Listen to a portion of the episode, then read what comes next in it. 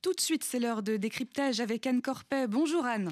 Bonjour Margot et merci. On vous retrouve à 19h pour un nouveau journal. Décryptage. Anne Corpet.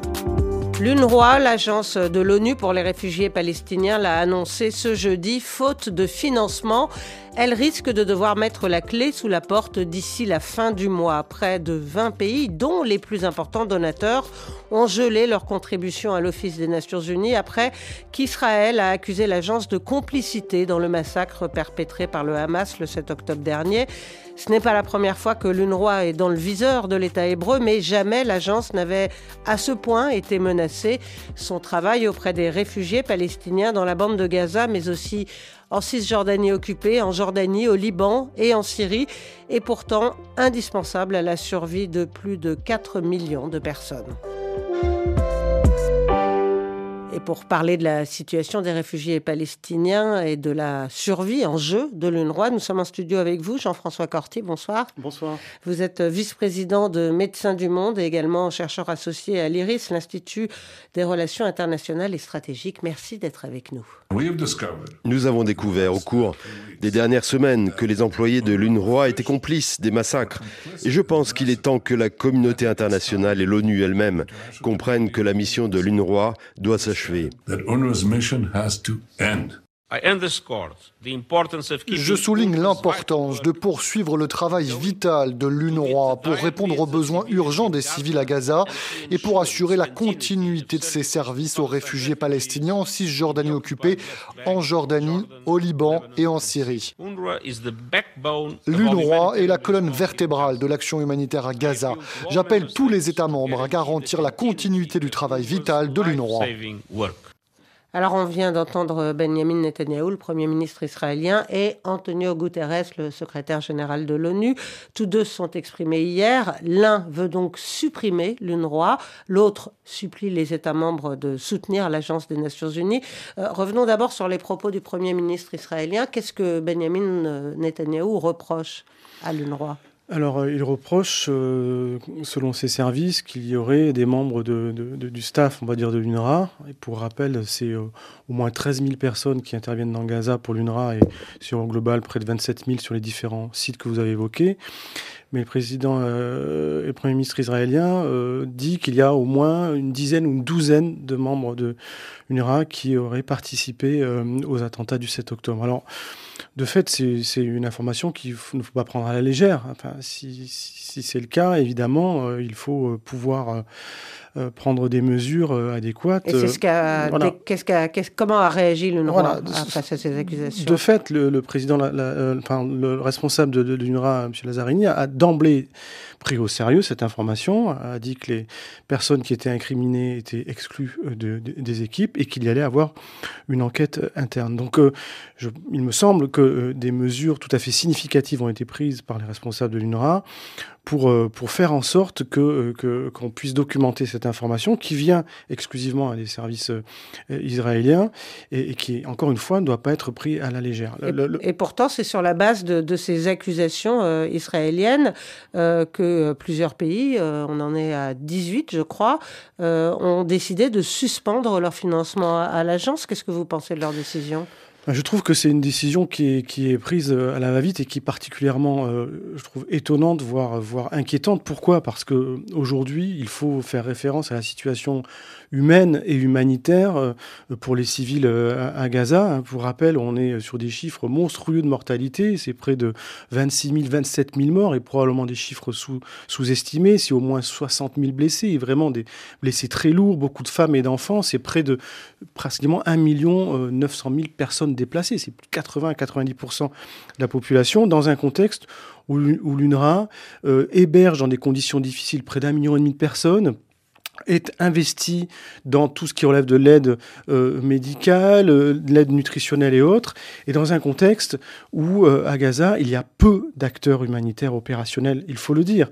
Des organisations comme la mienne, Médecins du Monde ou MSF et d'autres, on est fortement impacté par ce qui se passe là-bas, par les bombardements, par le blocus qui limite l'activité de nos équipes, des bombardements qui tuent les humanitaires, c'est près de 150 personnes de l'UNRWA qui sont mortes sous les bombes, c'est Médecins du Monde qui a perdu un médecin il y a, quelques semaines, Médecins sans frontières qui a perdu quatre personnes, c'est au moins 60 journalistes qui sont morts. Donc on voit une tension très forte euh, sur, euh, sur les aidants, les humanitaires, les soignants, un système de santé qui est à plat.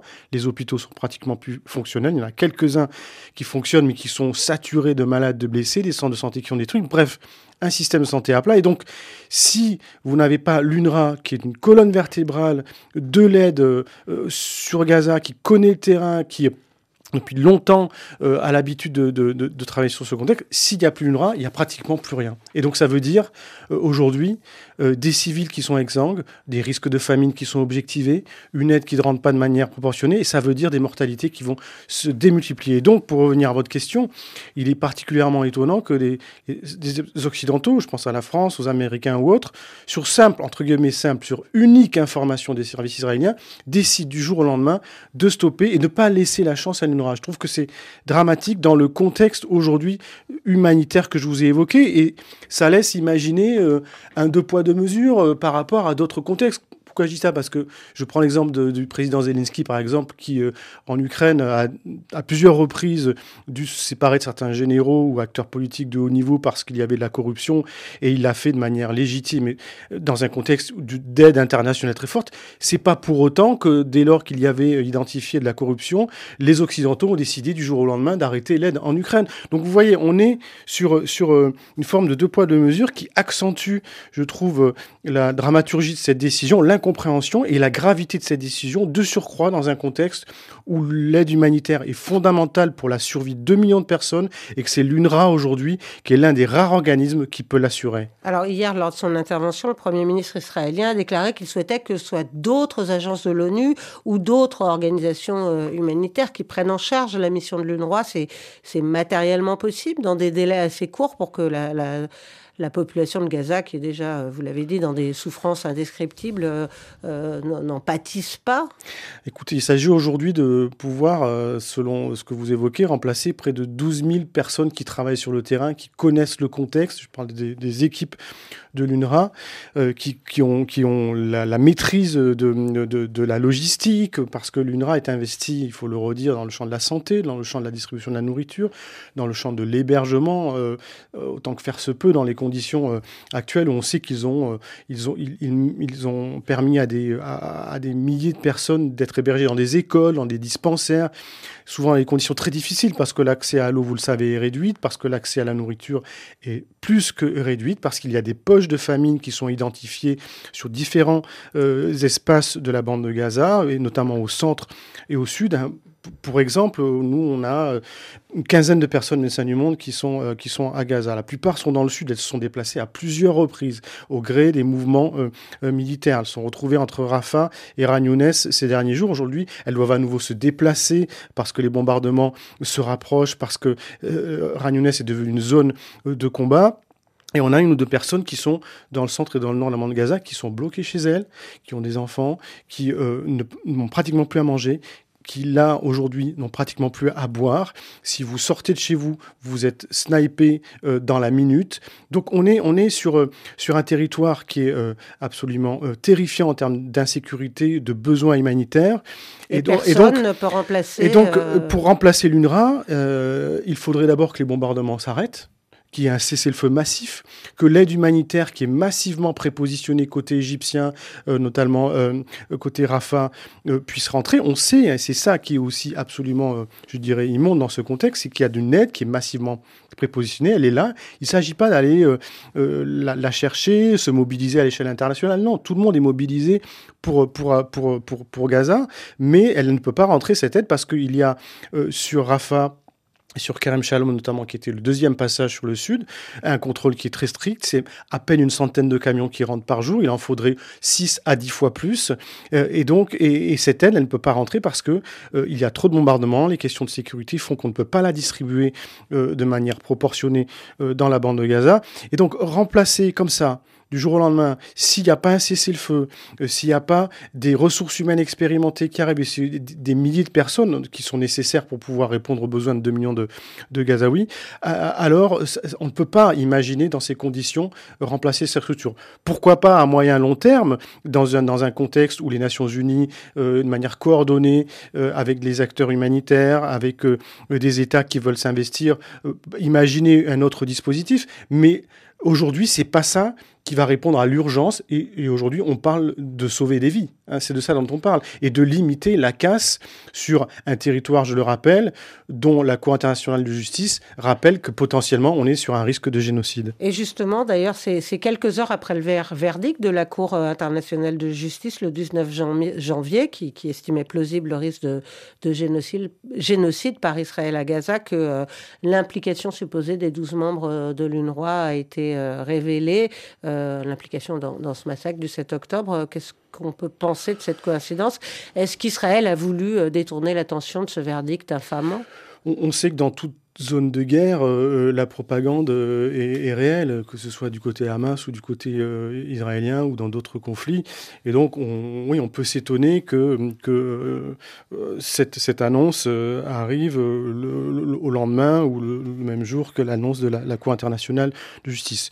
Il n'en demeure pas moins qu'il faut la prendre au sérieux, cette information des services israéliens, et que donc, encore une fois, les mesures ont été prises par l'UNRWA pour documenter cette réalité, mettre de côté et écarter euh, de, des équipes du NRA les personnes qui sont potentiellement incriminées. Mais ce qui, est, ce qui est étonnant, c'est qu'effectivement, il y a un, récit euh, des autorités israéliennes qui, et c'est pas nouveau, euh, au plus haut niveau politique, au Parlement, à la Knesset, on a vu des différents parlementaires dire qu'il fallait targeter l'UNRWA, qu'il fallait l'éradiquer ça s'inscrit dans, une, dans un discours euh, aussi porté par les États-Unis, euh, notamment par Trump, euh, d'une incrimination de, cette, de ce dispositif. Alors, justement, Trump, en, 2018, il avait suspendu le, financement de l'UNRWA par, par les Américains. À l'époque, Benjamin Netanyahu était déjà Premier ministre. Il avait applaudi la décision du président devant les caméras.